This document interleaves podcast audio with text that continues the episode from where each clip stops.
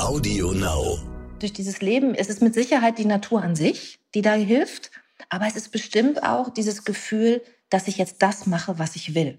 Dass ich nicht so fremdgesteuert bin. Weißt du? Mhm. Von den ja. Zwängen, die der Job mit sich bringt und von den Erwartungen, sondern dass ich jetzt zumindest zwischendurch genau das mache, was ich will. Nämlich barfuß im Kartoffelbeet stehen und da im Regen oder wie auch immer mit Angriffen von Monstermücken rechts und links stehe und da vor mich hin gärtnere. Und ich bin glücklich, ja. Ich habe Spaß für zehn und ich habe das Handy teilweise ja zehn Stunden nicht in der Hand. Willkommen bei How to Hack, dem Podcast von Business Punk. Hier verraten euch erfolgreiche Gründerinnen und Gründer, Macherinnen und Macher und Kreative, was sie in ihrem Job anders machen. Unsere Gäste erklären euch ihre persönlichen Tipps und Hacks fürs Arbeitsleben. Und das Beste daran ist, dass es nicht nur einfaches Blabla gibt, sondern handfeste Learnings. Ich bin Tijen, Gründerin und Moderatorin und freue mich sehr, Host dieses Podcasts zu sein. Hallo zusammen und herzlich willkommen zu einer neuen Folge von How to Hack, dem weltbesten Podcast von Business Punk. Ihr Lieben, ich freue mich da draußen, dass ihr eingeschaltet habt. Und heute habe ich einen besonderen Gast. Wir beide haben uns vor ja, ich habe irgendwie kein, äh, kein Zeitgefühl mehr. Ich, bin nämlich eigentlich gerade noch im Urlaub, aber vor einigen Wochen auf einer Veranstaltung endlich mal live und in Farbe gesehen. Und ich habe gedacht, okay, die Frau will ich sowieso mal in meinem Podcast haben. Und dann habe ich sie gefragt und sie hat sofort zugesagt. Und ich freue mich, dass sie da ist. Ihr kennt sie alle. Sie ist Moderatorin, Autorin, darüber werden wir heute auch ganz viel sprechen, Tagesschausprecherin und ähm, was es mit Charlie auf sich hat, wird sie uns gleich erzählen. Judith Rakas, liebe Judith, schön, dass du da bist. Ich freue mich, Tijen. Hallo. Wie geht's dir? Mir geht es sehr gut. Ähm, ich bin wieder etwas erholt. Ich hatte gestern Frühschicht und das hängt mir immer ein bisschen nach, ne? weil da muss ich um drei ja. Uhr aufstehen und habe so um 10 Uhr Feierabend. Und eigentlich ist der komplette nächste Tag dann, ich sag's mal, wie es ist, im Arsch weil man irgendwie fehlt eine ganze Nacht. Man, man kommt nicht so richtig hinterher. Jeder, der im Schichtdienst arbeitet, weiß, was ich meine. Das glaube ich dir sofort. Aber du äh, hast ja dann die Möglichkeit, etwas mehr aufzutanken und ähm, zu relaxen, beziehungsweise in der Natur zu sein. Du bist ja vor einiger Zeit, äh, wie man so schön sagt, aufs Land gezogen und hast dir deinen Traum von einer eigenen Farm erfüllt. Ich finde das großartig und ich habe es dir vorhin schon gesagt, ich bin derzeit auf dem alten Land in einem Haus von einer Freundin. Äh, liebe Andrea, viele Grüße an der Stelle. Und es ist wirklich wunderschön. Das muss man ja wirklich sagen. Ist es das, was, was dir dann hilft, wieder aufzutanken? Ja, altes Land ist ja für die, die das vielleicht nicht kennen hier. Das ist südlich von, von Hamburg, ne? Das, mhm. äh, diese mhm. Region, wo auch diese ganzen Apfelplantagen genau. stehen, ja. Und die Apfelecke Deutschlands ist das. Und ich bin, äh, du bist im Süden von Hamburg, ich bin mhm. im Norden von Hamburg und mhm. wohne an der mhm. Grenze zu Schleswig-Holstein und habe hier, ähm, ja, wie du schon sagst, meine, meine kleine Farm mir gebaut und mir den Wunsch erfüllt. Eigentlich ist es nur ein Haus mit einem großen Garten. Aber ich nenne es liebevoll meine kleine Farm, weil hier mittlerweile so viele Viecher leben äh, und ich auch Obst und Gemüse anbaue und deswegen irgendwie so äh, ja so Landwirtschaft in klein hier betreibe. Und wenn man dir ja fleißig äh, in diesem Internet da draußen folgt, sprich auf Instagram, sieht man ja auch, dass du ganz viele tolle Tipps für deine Followerinnen und Follower auch hast. Ich sehe da immer, wie du Tomaten anbaust, Gurken und dann sehe ich in den Kommentaren immer, dass die Leute schreiben, äh, Judith, wie machst du das? Meine Tomaten werden irgendwie nie rot. Und dann sagst du, ja, dann musst du noch mal in dich gehen oder dann musst du noch mal schauen. Das ist echt der Hammer. Hattest du schon immer so einen grünen Daumen? Gar nicht, null. Ich gehörte zu denen, also die weder kochen noch gärtnern können. Und zwar wirklich bis vor drei Jahren. Ich bin bei meinem Vater aufgewachsen, alleinerziehender mhm. Vater, und wir hatten ein maximal pragmatisches äh, Verhältnis zum Thema Essen. Äh, mein Vater ist ja Ostwestfale, ich damit auch. Ich komme aus Nordrhein-Westfalen eigentlich. Und es war immer so, wenn wir Hunger hatten, dann musste halt irgendwie was zu essen her. Gerne auch ein Fertiggericht, gerne Tiefkühlkost. Es musste satt machen und zwar schnell. Und deswegen habe ich nie gelernt, so richtig lecker zu kochen und mich mit Lebensmitteln auseinanderzusetzen. Und dann stand ich immer im Supermarkt und dachte, okay, du sollst jetzt hier regional und saisonal einkaufen, ja, wenn du verantwortungsvoll mit deiner Umwelt umgehst. Ich wusste aber gar nicht, was ist denn regional und saisonal? Mhm. Also was wächst hier denn? ja, natürlicherweise, ohne Unterstützung durch Energie. Und vor allen Dingen, wann kann man es ernten? Weil es gibt ja immer alles das ganze Jahr über. Ja. Und äh, also ich hatte wirklich gar keine Ahnung und habe dann aber mit diesem Traum vom Leben auf dem Land, der immer stärker wurde in mir, auch diese fast verrückte Idee umgesetzt, von 0 auf 100 zu gehen, von gar keine Ahnung auf Selbstversorger und habe es einfach gemacht und habe angefangen, habe ganz viel ausprobiert, musste sehr viel Lehrgeld bezahlen. es sind auch viele Sachen schiefgelaufen, aber einiges hat auch funktioniert und zwar eigentlich auch immer mehr, muss ich sagen. Und ich habe mir immer mehr zugetraut und jetzt ist es wirklich so, dass ich hier einen kleinen Selbstversorgergarten habe. Und bist du jetzt auch diejenige, die äh, von allen Freundinnen und Freunden angerufen wird, wo es dann heißt, Judith, sag mal, wie machst du das nochmal mit deinen Gurken? Wie machst du das nochmal mit der Zucchini? Bist du die absolute äh, Informationsquelle für deinen Freundeskreis? Ja, ich habe in meinem Freundeskreis gar nicht so viele, die auch Gärtnern, muss ich sagen, mhm. weil ich habe halt eigentlich mein ganzes Leben in der Stadt gewohnt. Mhm. Also ich bin jetzt 45 äh, Jahre alt und habe bis vor dreieinhalb Jahren ja noch in der Stadt gewohnt und mhm. fand es super, ne? Und hatte da irgendwie vierte Etage Altbauwohnung. Das war immer mein Traum. Ich wollte auch irgendwie nie früher ein Häuschen mit Garten. Fand ich schrecklich spießig, war überhaupt nicht mein Lebenstraum. Und dann irgendwann kam dieser Wunsch und der wurde immer stärker. Ich habe es dann gemacht. Und so sind auch tatsächlich äh, viele meiner Freunde auch so Stadtkinder. Ne? Mhm. Und die kommen jetzt dann am Wochenende und sind dann eher so, also gehen so durch den Garten und staunen dann immer so. Oder sagen so Sachen wie, die ich auch gesagt hätte vor drei Jahren. Ach, so sieht das aus, wenn Gurken wachsen. Ah, okay, ja, verstehe. Wie viele hängen denn da dran? Oder sie sagen, ah, Brokkoli, okay. Also es ist für viele wirklich einfach, so wie für mich, ein totales Aha-Erlebnis, äh, das hier alles mal so zu sehen. Und dann sitzen sie hier und machen auch einen kleinen Kurzurlaub, wenn sie abends zum Grillen eingeladen sind. Das kann ich mir sofort vorstellen. Und wie gesagt, ich äh, erlebe das ja auch gerade hier bei meiner Freundin äh, mit dem Haus und mit dem Garten. Und die hat zumindest eine kleine Ecke, wo auch eben kleine Tomaten und so wachsen, die wir auch schon gegessen haben. Ähm, und ich muss sagen, wir haben ja auch zwei Hunde. Das ist schon wunderschön, gerade wenn du bist ja auch viel unterwegs dann sonst und hast dann eben die verschiedenen Schichten auch. Ähm, einfach draußen zu sein und irgendwie einfach die Sonne zu genießen oder irgendwie tatsächlich auch im Garten was zu machen. Ich kann das total nachvollziehen und ich, mir geht's wie dir. Hätte mir das vor zwei Jahren jemand gesagt, hätte ich gesagt, never. Ich bin ein absolutes Stadtkind. Mhm. Ich liebe den Sound von dem Verkehr da draußen. Und jetzt ist es so, wenn irgendwo eine Fliege ist oder ein Bienchen, dann denke ich so, uch, ist ein bisschen laut hier. Was ist denn hier los? Also hast, hast du dich irgendwie schnell auch umgewöhnt? War das oder war wie war die Eingewöhnungsphase am Anfang? Hast du die Stadt vermisst? Komischerweise gar nicht. Also ich habe so ein bisschen überlegt, weil ich war gerade frisch getrennt von äh, meinem mhm. Ehemann, als ich gesagt habe, okay, ich mache das jetzt. Es war immer schon mein Traum, nein, nicht immer schon, es war in den letzten Jahren mein Traum, äh, aber auch schon während meiner Ehe. Aber ähm, er wollte das auch nicht und es war irgendwie eher mein Traum. Mhm. Und dann nach der Trennung habe ich gedacht, okay, ich ziehe das jetzt durch. Und dann musste ich wirklich so einen Moment überlegen, weil ich dachte so, boah, ey, jetzt irgendwie 40 Jahre, Anfang 40 und dann mhm. alleine so ein Projekt weil ich einfach wirklich auch überhaupt keine Ahnung hatte. Ne? Mhm. Also das, das, ist ein wirklich großes Grundstück mit dem Haus und äh, ich kann zwar so ein bisschen handwerken und habe deswegen gedacht, auch so kleine Reparaturen am Haus und so, das traue ich mhm. mir zu.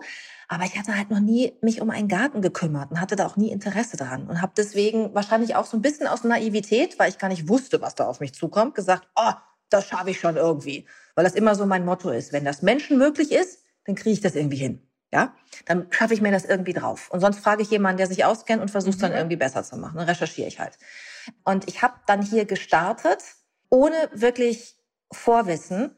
Und da war dann tatsächlich zwischendurch mal, um auf deine Frage zurückzukommen, so ein bisschen das Gefühl so, oje, oje, oje, oje. Als ich noch in der Stadt wohnte, da war das irgendwie alles viel einfacher. Ich hatte nämlich noch nicht mal eine Zimmerpflanze. Also ich hatte so eine Orchidee, die hat immer so drei Wochen mitgemacht und dann war die wieder tot, dann war der Blumentopf wieder wochenlang leer, dann habe ich wieder irgendwo im Supermarkt eine neue gesehen und die da reingesetzt. Kenn ich. Und Basilikum war bei mir dem Tode geweiht in dem Moment, wo es in meinem Einkaufswagen lag. Äh, ich weiß nicht, das hat einfach alles nicht funktioniert und jetzt habe ich halt äh, Basilikumplantagen da draußen im Garten. Also es hat das heißt, schnell funktioniert. Ja, das heißt aber, das war doch irgendwo dann auch so ein ich sag mal, Projekt, ohne dass wir jetzt zu philosophisch werden, aber so ein Projekt wahrscheinlich auch so für dich, um irgendwie zu dir zu kommen, oder? Kann ich mir vorstellen, zu sagen, okay, ich ich baue hier mir selbst komplett was eigenes auf. Ich weiß zwar noch nicht so richtig, wie es funktioniert und was hinten rauskommt, aber ich mache es jetzt einfach mal. Hat dir das geholfen, ähm, auch zu sagen, okay, ich sehe dann auch, was ich aufgebaut habe, ne, mit dem Garten, mit dem, was du jetzt irgendwie da anpflanzt, mit den vielen Tieren, die du hast. Ist es das, was dich dann so erfüllt? Ja, total. Also es war wirklich, ähm, ich bin einfach ganz krass meiner inneren Stimme gefolgt. Ähm, das hat mir immer ganz gut getan in meinem Leben, wenn ich das getan habe, wenn ich auf die gehört habe. Und die ist ja manchmal leise, ne? weil die manchmal so Total. überdeckt ist von dem ganzen Stress, den man hat. Äh, du hast ja vorhin schon gesagt, äh, ich bin ja relativ umtriebig, äh, so beruflich. Das heißt, ich habe einfach als, ich bin selbstständig, freiberuflich. Mhm. Ich habe einfach verschiedene Auftraggeber, die auch nicht immer unbedingt so Rücksicht aufeinander nehmen. Also ich habe die Talkshow in Bremen, ich habe die Tagesschau, ich moderiere bei Tagesschau 24, ich mache Eventmoderation, da mhm. haben wir mhm. uns kennengelernt, Podiumsdiskussionen und so weiter. Ähm, und ich mache Reportagen. Und äh, jetzt auch noch dieses Buch. Das heißt, ich war irgendwie auch immer so ein bisschen getrieben, muss ich sagen. Und habe eigentlich immer nur so für den nächsten Termin gelebt. Und habe immer auch nur gedacht, okay, ich kriege das auch nur in den Griff, wenn ich genau so bin. Was steht mhm. als nächstes an und das bewältige ich. Und dann gucke ich, mhm. okay, was ist danach irgendwie. Und ähm, deswegen war diese, diese innere Stimme leise erst. Aber sie wurde einfach immer lauter, je älter ich wurde. Und immer wenn ich da mal im Urlaub war oder am Wochenende, ich reite seit meiner Kindheit, am, am, mhm. am Reitstall da mal Zeit hatte, irgendwie aufs Land, also außerhalb von Hamburg ist dieser Stall, wo mein Pferd steht. Wenn ich dann da mal war und dann da abends gesessen habe und mit den Leuten vom Stall gegrillt habe, dann habe ich immer gedacht, ey, Ne, weil dann wurde plötzlich die innere Stimme wieder lauter, weil dann alles andere so leise wurde. Dann habe ich immer gedacht, warum hole ich mir das nicht in meinen Alltag? Ich sitze mhm. dann da immer und denke, das ist es doch. Das ist doch das Leben. Und dann immer so diese Sätze, arbeiten um zu leben oder leben um zu arbeiten. So, ich habe da zunehmend drüber nachgedacht, auch was ich mir eigentlich von meinem Leben erhoffe und was ich mir wünsche und was ich noch erreichen möchte. Und das waren dann irgendwann eben nicht mehr unbedingt die großen beruflichen Karriereziele, sondern irgendwie einfach das Gefühl, ich möchte eigentlich gucken, was mich glücklich macht und äh, was mich erfüllt.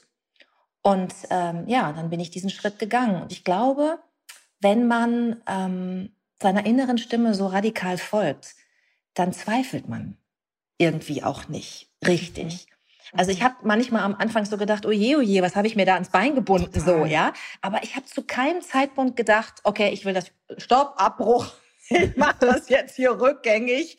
Äh, zu keinem Zeitpunkt, nee. Ich war mhm. ehrlich gesagt äh, noch nie so glücklich mit meinen Lebensumständen äh, wie hier auf dem Land. Und das hat ganz viel äh, glaube ich, damit zu tun, dass ich mir einfach hier meinen Traum erfüllt habe und der inneren Stimme so radikal gefolgt bin. Ich finde, und das ist wirklich unabhängig davon, dass wir kennen uns ja wirklich noch nicht so lange und ähm, aber ich finde schon, dass man dir das anmerkt. Und zwar, ähm, ich habe dir das ja gesagt, als wir uns getroffen haben, dass ich natürlich fleißige 3 nach 9 äh, Guckerin bin und das Format auch unglaublich liebe. Und ich finde schon, dass man irgendwann so gemerkt hat, dass du mehr du geworden bist. Also mehr so in dir ruhst, mehr, ähm, mehr, sag ich mal, deine Fragen gestellt hast, mehr irgendwie cooler warst, lockerer und so weiter. Und ist es etwas, was du als Beobachtung auch gespiegelt bekommen hast, jetzt auch von anderen? Also wie gesagt, ohne dass ich dich jetzt irgendwie total gut kenne, aber es war wirklich so, dass ich dachte, okay, ab dem Zeitpunkt, ab dem ich gelesen hatte, dass du dir deinen Traum da erfüllt hast, fing es an, dass ich gemerkt habe, dass du irgendwie anders bist. Ähm, für mich noch cooler, als du es vorher warst. Ist das was, was du gespiegelt bekommen hast? Also jetzt nicht so oft oder, oder drastisch. Äh, vielleicht verbinden die Leute das auch jetzt nicht unbedingt mit dieser Änderung in meinem Leben, mhm. ne? mit mhm. meiner persönlichen Lebenssituation. Aber es ist natürlich schon so, und das merke ich ja auch selber, dass ich auch beruflich ähm, entspannter bin, ja, und souveräner Total. bin, mhm. weil ich auch, wir reden ja auch über Work-Life-Balance, ne, mhm. in, äh, mhm. heute, weil ich die eben für mich durch diese Erfüllung des Traums geschaffen habe. Also ich habe ja vorhin schon mal angedeutet, ich war so ein bisschen auch getrieben immer von diesen ganzen Zwängen und Aufgaben, die so vor mir lagen. Und es ist eigentlich gar nicht viel weniger geworden. Nee. Es ist nur so, dass ich die Inseln dazwischen, jetzt nutze für mich und da zur Ruhe komme. Und es mir gut tut, wenn ich äh, merke, dass ich einfach, ich habe dann irgendwie zweieinhalb Stunden zwischen irgendwie wieder Ankunft aus Bremen und jetzt wieder zur Tagesschau. Und wenn ich dann im Garten bin und da so rumprödele für mich, dann merke ich einfach, wie so, ja, wie ich so zu mir komme und äh, wie ich so runterfahre.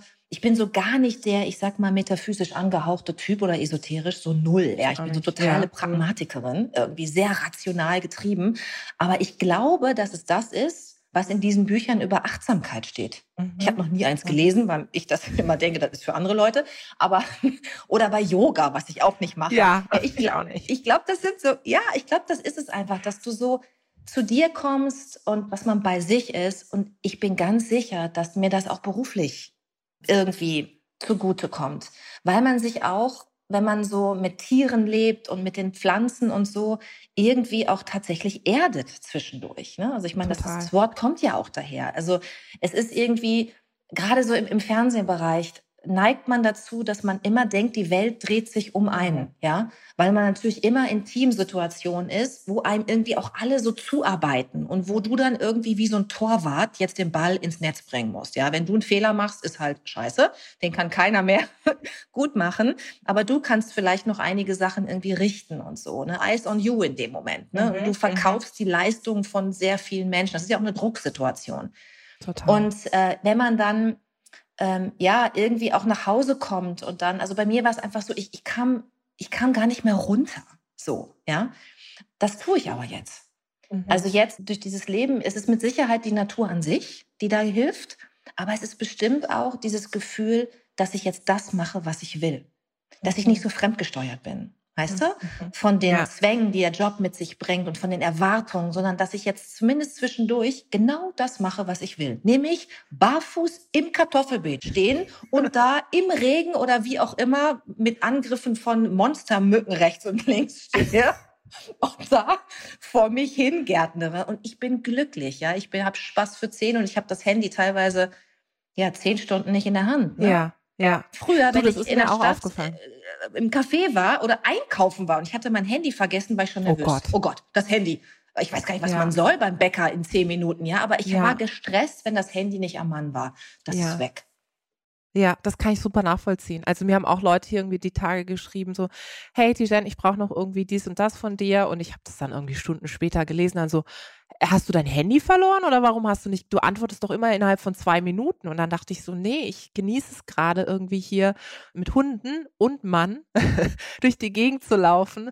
Und es ist einfach wirklich wunderschön. Ich kann das so nachempfinden. Und das, was du gerade eben gesagt hast, dass das eine das andere bedingt, also auch eine Auswirkung auf das andere hat, dass mhm. du sagst, okay, ich habe meinen Rückzugsort, ich habe etwas selbst erschaffen, dieses ich breche die Zelte ab und baue mir woanders, was ich gar nicht kenne, was komplett eigenes und Neues auf, ist mit Sicherheit ein super, wie man heute so schön sagt, äh, empowerndes Gefühl.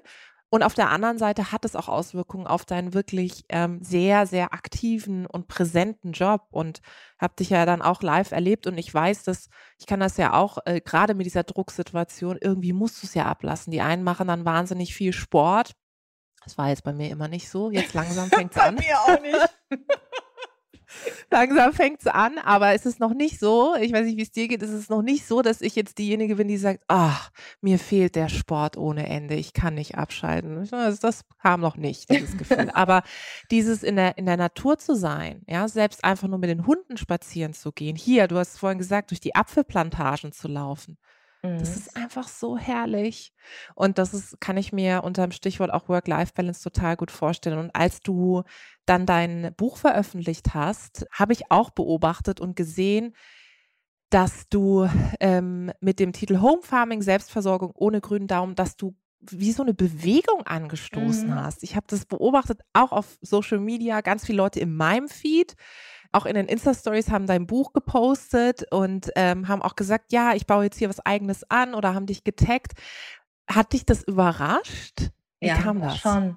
Also ja. ich habe ähm, ja so ganz zarte Versuche mal gemacht. Das heißt Versuche. Ich habe einfach mal hier und da so, so, so, ein Bild gepostet, als ich angefangen mhm. habe hier vor dreieinhalb Jahren, das hier alles mir aufzubauen und habe halt gemerkt, okay, da sind echt viele Menschen in meiner, ja, in, in meinem Feed oder unter meinen Followern, die irgendwie genauso sind wie ich, die irgendwie, also die in dem Sinne, die gar keine Ahnung haben, aber irgendwie den diffusen Wunsch, das doch mal auszuprobieren mit dem Gemüseanbau, ja, oder die irgendwie denken, ah ja, man müsste eigentlich mal, aber na gut, ich habe ja nur eine Stadtwohnung und einen kleinen Balkon und das ist halt nichts für mich oder so.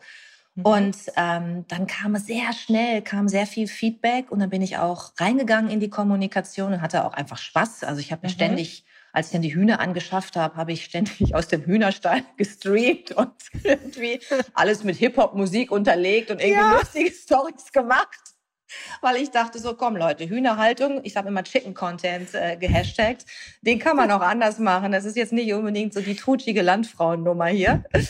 Und äh, habe einfach Spaß gehabt und habe gemerkt, die, die Menschen haben auch Spaß. Und ich habe so viel Feedback bekommen, Mensch, da, deine, deine Stories machen so gute Laune und so. Und das hat mich natürlich dann auch, das triggert einen ja auch, wenn man merkt Total. so, ach guck mal, da kannst du anderen Leuten eine Freude mitmachen und die haben Spaß. Und dann kam ja eigentlich über Social Media, äh, über die Kommunikation, die da losgegangen ist, kamen dann die ersten Presseanfragen. So, wie ah, Sie ja. haben Hühner und so, weil die Leute irgendwie offensichtlich Tagesschausprecherin, ich da immer im Blazer und so, mit dem mhm. Begriff Huhn irgendwie die Schablonen konnten die irgendwie nicht übereinander legen. Das war so, Moment, die Schubladen. Äh. Ja. Und dann ähm, habe ich so die ersten Interviews dazu gegeben und gesagt, ja, ich habe Hühner und so. Und ja, warum? Ja, weil es toll ist, weil ich nicht verstehen kann, wie man einen Garten mhm. haben kann ohne Hühner mittlerweile. Und ich züchte auch, ach wirklich, Sie haben auch Küken? Äh, ja. Und ähm, ja, dann kam die Anfrage vom Verlag, ob ich mir vorstellen könne, eben äh, ein Buch zu machen ähm, für Anfänger. Und dann war sofort, äh, war ich Feuer und Flamme und habe gedacht, oh super, dann kann ich das Buch auch so schreiben, wie ich es selber gerne gelesen hätte damals. Ich musste nämlich wirklich zahlreiche Bücher lesen, mhm. um das Wissen zu haben, was ich gebraucht habe, um das hier so aufzusetzen, ähm, weil die meisten Bücher einfach zu viel voraussetzen, finde Total. ich die meisten Gartenbücher. Ich musste da echt mit so, ich habe dann so Second Screen, weißt du, so erstmal so die mhm. Begriffe gegoogelt, wie Tomaten ausgeizen, Anzuchtschale, so dann so äh, welche Erde, als ich im Baumarkt stand und da waren 30 oh verschiedene Gott. Erden, ja, ich so nehme ich jetzt Gemüseerde, oh. Tomatenerde, Blumenerde, Pflanzerde, ich will was pflanzen, ja okay, aber ist das die richtige? Torffrei, mit Torf, ich wusste es einfach nicht. Und ähm, deswegen habe ich dann ähm, Ja gesagt und habe das Buch auch so geschrieben, dass diese ganzen Anfängerfragen einfach beantwortet werden. Und dann ist es einfach wahnsinnig gut angekommen, dieses Buch. Und die Leute haben angefangen, mir dann Fotos zu schicken äh, von ihren ersten Versuchen und haben sich dann halt genauso gefreut wie ich. Ich weiß noch, als ich die ersten Tomaten angezogen habe und die dann da wirklich rauskamen, ne? also aus den mhm, Samen, die mhm. Keimlinge, habe ich so mich gefreut am Morgen und habe dann das so gepostet und habe das unterlegt mit Beyoncé Hello, ja, die kleinen Keime und habe da so wirklich Spaß gehabt in meiner Story. Und plötzlich schickten mir Menschen auch solche Stories unterlegt mit Musik und haben dann ihre Keime Ach, abgefeiert und so. Und ich habe halt gemerkt so ah, das ist toll, die Leute haben auch echt Spaß, so es macht glücklich und man kann es mit Humor nehmen. Und ja, und jetzt ist da wirklich so, wie du schon sagst, es ist irgendwie so eine kleine Community da entstanden, mhm. ja, von Leuten, die vielleicht, also es sind auch Leute dabei, die richtige Pros sind, die schon viele Jahre mhm. Gemüse anbauen, aber eben auch viele, die es sich jetzt zum ersten Mal zugetraut haben. Und dann, wenn die eine Frage haben, dann beantworte ich das natürlich, wenn ich das weiß. Ich weiß ja auch nicht alles, ich bin ja kein ja. Gärtner. Ne? Ja, aber das habe ich tatsächlich auch beobachtet und gesehen, dass du da wirklich auch stark in die Kommunikation gehst. Und ich glaube aber auch, dass es natürlich auch so ist, dass jetzt sowieso so ein Zeitgeist da ist, gerade auch durch die herausfordernde Situation, dass viele sagen, ich entdecke so meine Landsehnsucht im Grunde wieder, aber auch so das Thema in der Natur zu sein ähm, und jetzt nicht nur einfach spazieren zu gehen, sondern wirklich auch etwas zu machen. Und daher kann ich mir schon vorstellen, dass es genau auch so gematcht hat mit der Zeit, in der wir uns befinden und mit genau mit den Schubladen aufbrechen, was du vorhin genannt hast. Ich glaube schon, dass Leute ein bestimmtes Bild auch von einer Tagesschausprecherin, von einer Moderatorin haben und das überhaupt nicht aufeinander bringen können. Wie sehr macht es dir dann auch Spaß, dieses Bild aufzubrechen? War, ist es für dich erstaunlich gewesen, dass zum Beispiel auch viele Pressevertreter das überhaupt nicht hinbekommen haben, zu sagen, okay, sie kann irgendwie auch ähm, mit Hühnern umgehen oder ist auch im Garten unterwegs, kann auch Tomaten züchten oder warst du da erstaunt? Ja, also das Gute war eben, dass da so viel auf Social Media schon stattgefunden hat, ne? Weil natürlich dann auch, also gut vorbereitete Journalisten natürlich auch mal so gucken, ja, und dann irgendwie vielleicht schon ihr Bild so ein bisschen revidiert hatten, bevor sie überhaupt dann das Gespräch geführt mhm. haben. Also ich hatte ja so am Anfang so ein bisschen so die, die Sorge, wenn ich jetzt dieses Buch schreibe, dass da vielleicht einer sagt, so ja, äh, wieso schreibt die jetzt dieses mhm. Buch? Also als Tagesschaufrau muss sie da jetzt da irgendwie den Experten raushängen lassen. Mhm. Äh, da hatte ich so ein bisschen Sorge, ne, dass das so, so kritisch gesehen wird. Aber das war Gott sei Dank gar nicht so, weil halt ein Blick gereicht hat in meine Social-Media-Aktivitäten. Die Leute haben gesehen, ey, die macht das echt seit zweieinhalb Jahren und ich bin ja ganz offen damit umgegangen. In dem Buch auch, dass ich Anfängerin war mhm. und immer noch bin und es deswegen vielleicht besonders gut auch Anfängern erklären kann, weil ich halt einfach die gleichen Fragen habe und ja. hatte, die ein Anfänger hat. Und insofern war das eigentlich weniger ein Problem. Die Schubladen, die gab es ja schon immer. Also mit mhm. denen kämpfe ich ja schon mein ganzes Leben. Dass es da Schubladen gibt und äh, dass ich auch gerne in eine reingesteckt werde. Und ob das nun Führungskräfte beim NDR sind, die vor Jahren gefragt haben, wie, wie, Sie müssen jetzt da, wieso wollen Sie denn Reportagen machen? Sie machen doch die Tagesschau. Äh, ja, aber ich habe den Beruf ja mal gewählt, weil ich nah am Menschen sein will. Jetzt bin ich nah an der automatischen Kamera, aber das hatte ich mir eigentlich anders vorgestellt. So, ja. Und äh, ja, äh, ja, müssen wir jetzt aber erstmal gucken und so. Also, äh, ne, und dann so, ja, jetzt macht die auch noch eine Talkshow. Das wurde ja, als ja. ich da anfing bei drei nach neun, das war der Untergang des Abendlandes, dass eine Tagesschausprecherin jetzt die Talkshow moderiert in Bremen. Also ich habe damit schon öfter zu tun gehabt und ich habe man denkt dann ja immer so, nur man selber ist betroffen. Ne? Mhm. Aber natürlich ist das nicht so. Egal mit wem wir sprechen, ob das auch bei drei nach neun, ob das Schauspieler sind, die sagen, sie haben Schwierigkeiten, aus einer Schublade rauszukommen, in die sie reingesteckt wurden, oder ob das im beruflichen Umfeld vor allen Dingen Frauen sind, die gerne in Schubladen gesteckt mhm. werden. Ja, also es begegnet mir immer wieder und ich glaube, es ist einfach ein, ein Problem unserer Zeit. Und deswegen liebe ich diese Diversity-Bewegung, die da gerade stattfindet, weil die endlich dafür sorgt, dass dieses Schubladensystem, was auch so ein bisschen ein deutsches Phänomen ist, ja, Total. dass das mal überdacht wird und aufgebrochen wird. Total, total. Ja, absolut. Und da muss ich auch noch ganz viel tun, genauso wie du sagst, ob das jetzt in den Medien ist, in der Wirtschaft oder tatsächlich auch im politischen Betrieb. Judith, ich habe es vorhin gesagt, äh, zu Beginn, zur Intro, äh, dass wir auch über Charlie sprechen werden. Ich finde, Charlie sieht ziemlich gut aus. Ja, ähm, ist hübscher Kerl, ne? Ist, ist hübsch, ist knackig, genau. Für diejenigen, die sich jetzt wundern, über wen Judith und ich sprechen. Judith, du hast vorhin gesagt, du hast eine große Leidenschaft fürs Reiten. Erstmal vielleicht, wie kam es dazu und dann löse es auf, wer ist Charlie? Ja, ich bin sehr ländlich aufgewachsen auch und äh, bei uns hatten irgendwie alle, ich will jetzt nicht sagen Pony im Garten, aber da hatten also viele irgendwie so Pferde und Bezug dazu. Äh, in Bad Lippspringe bei Paderborn bin ich aufgewachsen. Ja. Und äh, meine beste Freundin im Kindergarten, Eva, die hatten auch Ponys direkt am Haus. Und das war für mich natürlich ja, als Dreijährige das absolute Ultimum. So wollte ich leben. Also eigentlich lebe ich jetzt auch so, muss ich jetzt ein bisschen lachen. Eigentlich ist es das, so wie Eva mit drei Jahren. So lebe ich. So lebst du. Fällt mir gerade auf. Die hatten nämlich auch so ein Haus im Außenbereich mit irgendwie vielen Viechern und so. Äh, nur kein Gemüsegarten, der kam noch irgendwie mit dazu. Ja, ich habe da irgendwie durch meine beste Freundin sofort einen Bezug gehabt und durch meine Umgebung und habe dann irgendwie nur eins wollen, nämlich reiten. Durfte dann aber erst mit sieben Jahren, durfte man bei uns am Reitverein mhm. erst anfangen. Da musste man ein Jahr erstmal voltigieren habe ich gedacht, oh ja, ich kann überhaupt, ich konnte noch nie touren. Ich bin sehr ungelenkig. Mhm. Und dann musste dann man auf dem Pferd rumtouren. Das fand ich jetzt nur leicht besser als in der Turnhalle. Ähm, und dann durfte man nach einem Jahr endlich Reitunterricht nehmen. Und das habe ich dann irgendwie gemacht. Und mein größter Traum war ein eigenes Pferd. Mhm. Und als ich dann irgendwie zwölf war, ich musste es mir auch selber zusammensparen. Das war für meinen Vater irgendwie mhm. wichtig, ja, dass ich da was leiste, um mir das dann irgendwie irgendwann kaufen zu können. Äh, mit zwölf habe ich dann ähm, ein eigenes Pferd bekommen. Mhm. Ich hatte sehr wenig Geld erst gespart zu dem Zeitpunkt und habe deswegen, mein Vater hatte ja Gott sei Dank keine Ahnung vom Reiten und ich auch noch nicht so viel damals. Also ich habe eine dreijährige Stute damals kaufen können von dem mhm. Geld. So ein Wald- und Wiesenpferd bei so einem Bauern. Und das war noch nicht mal eingeritten, weil ein eingerittenes Pferd wäre teurer gewesen. Ja. Und als ich das ausprobiert habe, das wollte noch nie mal sich den Sattel wirklich äh, auflegen lassen, oh. ist das Pferd auf dem Acker auch voll durchgegangen mit mir. Ich Nein. wusste aber, das ist meine Chance. Ja. Wenn dieses Tier jetzt nicht, dann muss ich noch ein paar Jahre warten. Also habe ich so getan, während ich drauf saß, als ob ich ausprobieren wollte, wie schnell das ist. In Wirklichkeit ist es aber einfach nur losgaloppiert, wie so eine Irre und ich konnte nichts machen, bis es halt irgendwann von alleine wieder aufgehört hat. Der Bauer guckte etwas irritiert. Mein Vater dachte, oh super Mensch, die kommt ja toll damit zurecht, die galoppiert schon, ist ja irre. Und als du abgestiegen bist, wahrscheinlich so, ah, war super. Ja, klar, ich, Ach, musste, voll, das gut. ich musste das total faken, weil ich wusste, das ist jetzt hier der Schlüssel zum Glück, ja. Das, diese, diesen Strohhalm musst du ergreifen. Und äh, ja, dann sind wir zurückgefahren mit diesem Pferd auf dem Hänger und dann hatte ich halt ein Pferd. Und dann bin ich natürlich runtergefallen nach wenigen Wochen, habe mir Schlüsselbein mhm. gebrochen und dann wurde auch meinem Vater klar, ich brauche da Unterstützung.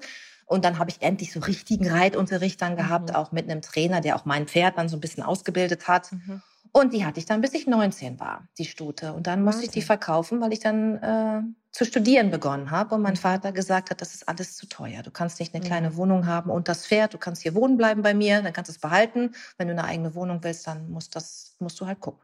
Mhm. Ich wollte aber in Münster studieren unbedingt und nicht in Bad Lepp springen, wo man noch gar nicht studieren kann. Wollte Journalistik unbedingt machen und habe dann schweren Herzens das Pferd abgegeben und habe dann nur noch so zehn Jahre lang immer so sporadisch mal geritten, mal Urlaub hey. Ah, gemacht mit Freundinnen, so Reiterreisen oder so. Mhm. Und dann mit Anfang 30 war ich wieder Einsteigerin. Da habe ich dann wieder angefangen, habe dann hatte ich auch genug Geld, weil ich da auch schon gearbeitet habe als Moderatorin, dass ich eben mir ein vernünftiges Pferd, war zwar auch erst wieder vier Jahre alt, war auch ein Fehler, egal, ich hatte mich verliebt, ähm, habe ich dann äh, gekauft und habe dann, äh, ja, war dann wieder Einsteigerin und habe das dann irgendwie auch durchgezogen. Und jetzt ähm, habe ich ähm, drei Pferde sogar, nämlich das Pferd, was ich damals dann mit Anfang 30 mhm. gekauft habe, den Vierjährigen, der leider nach zwei Jahren sich sehr verletzt hat auf der Weide und deswegen Frührentner ist. Dann äh, eine Stute, die auch mhm. ganz jung war, die dann irgendwie so zu mir kam, die war so übrig so ein bisschen.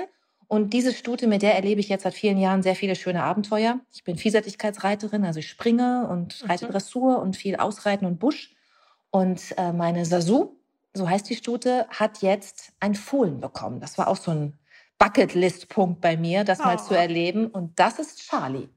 Ja, auch wie schön. Und ich habe so ein, äh, so ein Video gesehen von Charlie, wo du, äh, man hört dich im Hintergrund immer das, oh mein Gott, ja, du machst das so toll. Ich weiß gar nicht, ich kenne mich ja im Reiten gar nicht aus, aber da hat Charlie irgend so, ein, so eine Prüfung oder so äh, bestanden und man, man hört dich in der Insta-Story nur sagen, Charlie, ganz toll und ganz, ganz toll und du, und du schreist und du freust dich total. Ich weiß gar nicht, was hat denn da Charlie erlebt? War das die erste Prüfung? Äh, ja, ähm, das stimmt. Am Ende habe ich mich gefreut, aber zwischendurch hört man meine Stimme, wie ich sage, oh nein, ich habe es befürchtet. Das genau. ist ja schrecklich. weil, also Charlie ist zur Fohlenschau gegangen. Ah ja, ja genau. Weil mhm. wenn du dir, äh, Charlie hat einen Holsteiner äh, Hengst, also Springhengst mhm, mhm, als Papa bekommen und du musst dann irgendwie, das habe ich auch alles gelernt, du musst dann das Fohlen dann quasi auf den Hänger packen mit der Mutter und dann musst du zu so mhm. einem, zum nächsten Ort fahren, wo das halt mhm. veranstaltet wird. Und dann müssen die Fohlen einmal vorgeführt werden und die Mutter muss ins Stutbuch eingetragen werden und dann wird geguckt, ist das, ist das überhaupt das Fohlen, was hier angegeben wurde, damit seine Papiere bekommt. Also sowas okay. wie, wie ein Reisepass. Sonst kannst du keine Turniere machen, kannst das Pferd nicht aufladen und damit rumfahren ja. und so. Also sowas. Und da ähm, kann man das auch dann den Richtern so vorführen, damit die das bewerten.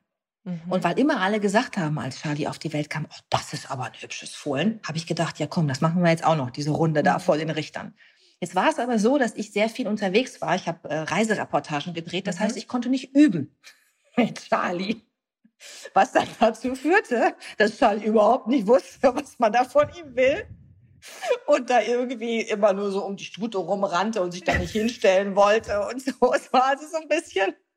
Dann äh, muss man irgendwie mit der Stute so lostraben, ne, damit das mhm. Fohlen auch trabt. Dann trabte der auf der falschen Seite. Also es gibt da so bestimmte, mhm. äh, wie soll ich sagen, Vorschriften, wie ja. das, das Fohlen da genau laufen soll und wann es was machen soll. Charlie hat das halt nicht so richtig. Also, aber er hat trotzdem überzeugt weil er halt ein hübsches Kerlchen ist und hat Total. trotzdem eine Prämierung abgesahnt.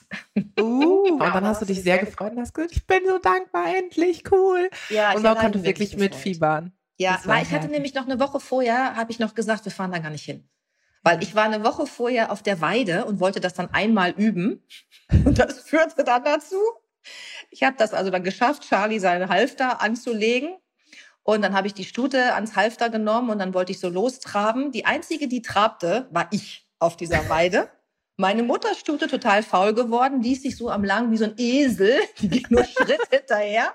Und Charlie rannte dann immer von rechts nach links durch den langgezogenen Strick, an dem dieses schwerfällige Pferd dran hing, sprang da immer rein, weil er dachte, was ist denn das hier? Warum rennen die plötzlich los? Und das war so schlimm und auch ein bisschen gefährlich, weil ich dachte, so, das können wir da mhm. ja nicht vorführen. Da, da sind ja Leute. Also da ist ja Publikum, der ist ja außer Rand und Band. Ja, der rastete total aus da bin ich dann echt zur, zur Stallbesitzerin, habe gesagt, ich brauche da gar nicht hinfahren. Das ist ja fürchterlich. Ja. Das ist ja gemeingefährlich hier. Und dann sagte sie, ah nein und so, das machen wir schon und wir kommen alle mit. Und da sind dann auch irgendwie Profis, die die Pferde dann vorführen ja. und so. Und die haben das alle schon tausendmal gemacht. Und das kann man auch gar nicht, wenn man das noch nicht tausendmal geübt hat und ja. so. Und dann äh, hat es auch wirklich funktioniert. Einigermaßen. Ja. ja, sehr, sehr gut. Und da waren Super. ganz viele andere Fohlen, möchte ich an dieser Stelle nochmal betonen, die sich viel schlechter benommen haben. Die so richtig rotzlöffelig waren. Und dafür war Charlie echt, also ich, ja, der war schon, ja, also so mittel, mittelgut, würde ich sagen, in der Vorführung. Das, man, man sieht schon, da äh, kommt ein großes Plädoyer von der Pferdemarm sozusagen. Ja, kann ich total nachempfinden. wenn man bei, wenn man bei Tieren, also bei, mit Hunden ist es ja dann auch ähnlich, wenn die irgendwas lernen oder so oder irgendwas tun sollen und du bist dann so aufgeregt und denkst dir so, komm, jetzt musst du performen, jetzt musst du abliefern und dann machen sie es nicht, aber dann machen sie es irgendwie wett. Ich habe ja ähm, einen Cocker Spaniel auch und der ist zum Beispiel auch total hübsch, der andere natürlich auch, aber die machen dann auch ganz viel wett mit ihrer Art. Also insofern kann ich das sehr nachempfinden. Judith, wir haben über dein Abschalten auch gesprochen. Wenn jetzt Leute zuhören und vielleicht auch in so einer Rush sind, sind in ihrer Karriere, an so einem Punkt sind, wo sie sagen, okay, ich muss immer performen, ich muss immer hohe Leistungen, ich habe vielleicht auch eine hohe Ambition und Motivation an mich selbst. Was kannst du denen an Tipps geben, um zu ihrer Work-Life-Balance Balance zu finden? Was waren so Erkenntnisse, die du in den letzten Jahren bekommen hast? Was hat dir geholfen, was du vielleicht anderen zumindest als kleine Tipps mitgeben kannst? Mm, ja, ich glaube, es ist so ein bisschen das, was ich vorhin eingangs mal gesagt habe. Es ist dieses sich trauen der eigenen Stimme der inneren Stimme zu folgen. Und einmal dafür vielleicht auch zu sorgen, dass diese Geräusche, diese Stressgeräusche, dass die einmal kurz leiser werden, damit man seine innere Stimme überhaupt hört. Und ähm, ja, dann den Weg konsequent zu gehen. Das ist, glaube ich, mein, mein Tipp. Ich weiß nicht, ob für jeden Natur mhm. ähm, und der Umgang mit Tieren das Geheimrezept ist. Ich glaube, es ist für mehr Menschen das Geheimrezept, als man denkt, weil ich auch glaube, dass es einfach evolutionär in uns verankert ist. Also ich meine, seit wann haben wir die Industrialisierung? Ja, also seitdem mhm. haben wir uns entfremdet äh, von der eigenen, also von der Lebensmittelproduktion für uns selber äh, und geben das irgendwie arbeitsteilig in, in andere Hände. Ja, also selbst meine meine beiden Großmütter hatten noch Gemüsegärten und haben mhm. so nebenbei irgendwie, weil sie natürlich auch Kriegsgeneration, ne, da auch gelernt hatten, wer sich nicht selber anbaut, der leidet dann eben auch Hunger, wenn es nichts gibt. Ich glaube einfach, dass ähm, ja, dass Natur da unglaublich, ich habe vorhin gesagt, erdet, aber einen da vielleicht auch irgendwas in uns antriggert, was unsere Natur auch ist oder was unsere. Natur geworden ist über tausende von Jahren, in denen wir so gelebt haben. Und ich glaube, dass es auch glücklich und zufrieden macht, weil so viele von uns in diesen digitalen Berufen arbeiten. Total. Oder in mhm. Berufen, ich sag mal, muss ja gar nicht digital sein, aber in Berufen, wo du nicht mehr siehst, was du getan hast am Ende des Total. Tages. Total. Mhm. Also ich meine, klar, ich kann mir meine 20 Uhr Tagesschau angucken mhm. äh, am Ende des Tages, aber es ist ja flüchtig. Ne? Mhm. So ein Handwerker, glaube ich, empfindet, könnte ich mir vorstellen, viel mehr Befriedigung in seinem Beruf, mhm. weil er am Ende des Tages sich einen Stuhl angucken kann, den er gebaut mhm. hat. So, mhm. ja. Oder man sieht einen Architekten, ein Haus, was er gebaut hat. Ich kann oh, das ja. irgendwie nicht so. Und es macht mir, oder es ich spreche jetzt mal nur von mir selber, weil ich immer nicht weiß, ob man das so auf andere Menschen, auf andere Individuen übertragen kann. Aber es macht mich einfach so zufrieden, wenn ich dann durch den Garten gehe und ich sehe diese ganzen Beete. Mal abgesehen davon, dass die auch sehr hübsch aussehen. Ja, und das irgendwie, ja, ist auch ein Augenschmaus irgendwie, weil es einfach toll aussieht. Und es schmeckt ja auch so lecker, du kannst es ja auch essen. Ist es einfach auch, du siehst einfach, was du mit deinen Händen mhm. erschaffen hast. Und du weißt einfach, hätte ich das Beet nicht angelegt und diesen Samen dann nicht in die Erde getan, würde da jetzt nicht dieser riesige, tolle, pinkfarbene Mangold stehen. Mhm. So. Und ich glaube, dass das auch so ein, so ein Punkt ist der einem Befriedigung verschafft. Und dann ist es auch noch so, du hast mich ja vorhin noch gefragt, das Buch kam so gut an, es ist eine Bewegung. Mhm. Es ist auch so ein bisschen die Zeit, ja. Also wir haben alle irgendwie das Gefühl, wir müssen bei uns selber anfangen beim Thema Klimaschutz. Ich glaube, jeder von uns weiß, dass es nicht reicht, mhm. immer nur auf die Politik zu zeigen und mhm. zu warten, dass da Weichen gestellt werden. Das ist natürlich auch wichtig und es ist auch richtig, da noch radikaleres zu verlangen, meiner Meinung nach. Aber man kann auch selber ein bisschen was tun. Und weißt du, wenn du die Salatgurke selber anbaust, äh, auf dem Balkon äh, oder wenn du hast einen Garten oder du mietest dir irgendwie so eine kleine Parzelle, Schrebergarten oder bei uns mhm. hier ums Eck kannst du so ein Ackerstückchen mieten, äh, da mit dem Bus hinfahren, mit dem Auto, wie auch immer und das dann bestellen so. Dann hast du halt auch nicht mehr das Gefühl, dass du die in äh, Kunststoff eingeschweißte Salatgurke im Supermarkt kaufen musst. Und selbst die Biogurke, die es da gibt, die dann irgendwie vielleicht dann nicht mehr eingeschweißt ist, Wobei ich glaube, es waren gerade die Biogurken, die eingeschweißt werden ja, mussten. Ne? Irgendwie ja, was total bekloppt, war das. Ja. Aber selbst die Bio-Sachen bringt ja ein LKW zum ja. Supermarkt. Und dann liegen die da, schön ausgeleuchtet, mit irgendwie Lichtern und Scheinwerfern und so. Das muss ja alles nicht sein. Also du kannst diese ganze Lieferkette ja auch ähm, einfach, ja, du kannst sie aussetzen, mhm. wenn du es bei mhm. dir im Garten hast. Und ich finde, und das werde ich oft gefragt, immer, vielleicht war das auch ein Punkt, warum, weil das so erfolgreich war, das Buch oder diese ganze Bewegung, die du angesprochen hast ich habe halt gezeigt, dass du berufstätig sein kannst und zwar mhm. voll mhm. und das trotzdem hinkriegst. So. Absolut. Weil ich mhm. glaube, dass viele, das habe ich ja früher auch immer gedacht, ich dachte immer, Selbstversorger ist was für Omis mhm. oder für irgendwie Leute, die, die irgendwie, keine Ahnung, Viel sich Zeit verabschiedet haben, haben aussteigermäßig ja. aus der normalen Welt oder so. oder keine Ahnung, die irgendwie das beruflich machen, aber jedenfalls mhm. nicht für mich, für mhm. jemanden, der irgendwie viel weg ist, der auf Reportagereisen ist, der auch mal zehn Tage sich nicht kümmern kann und so. Aber ich habe halt gelernt, dass du das durchaus vereinbaren kannst. Und ich würde sogar noch weitergehen und würde sagen, gerade für Berufstätige mhm. ist es mhm. toll. Weil immer, wenn ich nach Hause komme, habe ich was Frisches im Garten. Ich kann Total. essen, ich kann mich versorgen, ich muss nicht sofort zum Supermarkt und muss mir irgendwas kaufen. Ich habe immer was da und mhm. kann was zaubern. Und das ist eigentlich, finde ich, liegen die Argumente so, so sehr äh, auf der Seite versucht es einfach mal, ähm, dass ich immer noch nicht glauben kann, dass viele Leute sich ihren Garten lieber zubetonieren, als ihn mhm. mit Gemüsepflanzen auszustatten. Also ich glaube, wenn man dir so zuhört und das Buch auch gelesen hat, dann ist man absolut ähm, überzeugt. Aber vor allem genau das, was du gesagt hast. Man ist nicht überfordert, sondern man ist motiviert zu sagen, ich probiere es einfach, weil du zeigst halt, dass es auch mit einfachen und kleinen Schritten geht und dass es irgendwie keine doofen Fragen gibt, sondern dass man einfach mal ausprobieren sollte. Judith, allerletzte Frage. Du hast dir deinen Traum vor drei Jahren erfüllt von deiner kleinen Farm. Gibt es noch einen Traum, den du dir noch erfüllen willst? Ach, ehrlich gesagt nicht. Ich bin gerade wirklich wunschlos glücklich. Ich habe hier, während wir sprechen, meine kleine, äh, also eine meiner kleinen Babykatzen ja, ja auf dem Schoß liegen, die mich hier anschnurrt. Ja, die hat sich ja die auch einmal kurz vorgestellt, weil sie auf meinen Schoß gesprungen ist.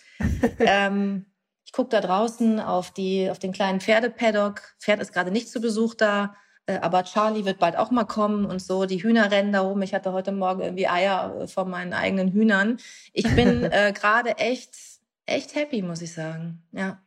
Und das merkt man dir an. Und ich bin so froh, dass wir uns kennengelernt haben und auch dankbar. Erstmal vielen Dank fürs Gespräch. Sehr gerne. Sehr gerne, wirklich. Das war die neueste Folge von How to Hack. Ich hoffe, sie hat euch super gefallen. Abonniert uns fleißig auf AudioNow oder wo auch immer ihr Podcasts hört. Zum Schluss möchten wir euch noch einen Podcast empfehlen. Und dafür lasse ich einfach die Host selbst zu Wort kommen. Hier sprechen Franka Lehfeld und Heiner Bremer. Wir möchten gerne mit Ihnen gemeinsam in den Wahlkampf dieses Superwahljahrs starten. Und statt einer Sommerpause gönnen wir uns jeden Freitag eine Runde Klartext. Die Parteien sind endlich startklar. Sie buhlen um den Wähler mit vielen Versprechen, mit Luftbuchungen und mit möglichst wenig Zumutungen. Aber wie glaubwürdig ist das denn und fällt der Wähler darauf rein? In den nächsten Wochen wollen wir darüber mit Ihnen diskutieren. Denn eine Modernisierung ist notwendig, aber sie kommt nicht zum Nulltarif. Jeden Freitag kommt hier eine neue Folge von unserem Podcast Redezeit und wir freuen uns, wenn Sie einschalten. Audio Now.